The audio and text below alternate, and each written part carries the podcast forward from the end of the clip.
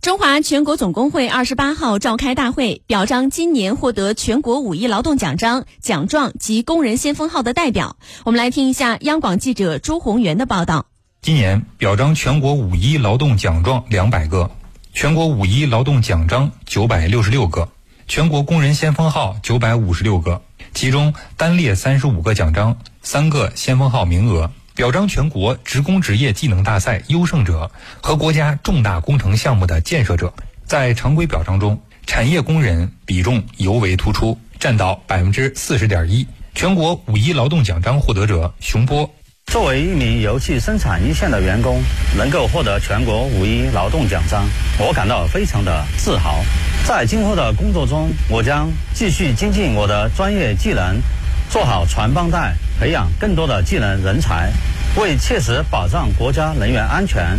助力天然气绿色低碳发展做出自己新的贡献。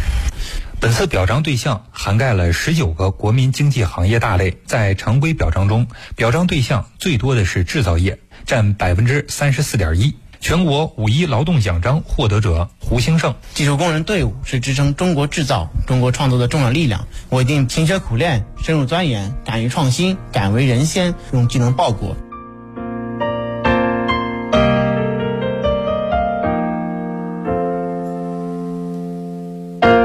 赢得爱，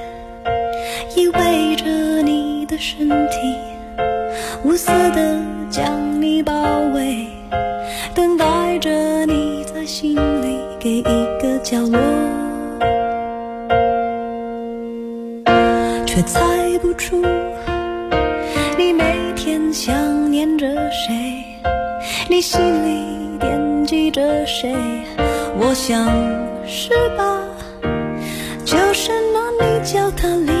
的女孩。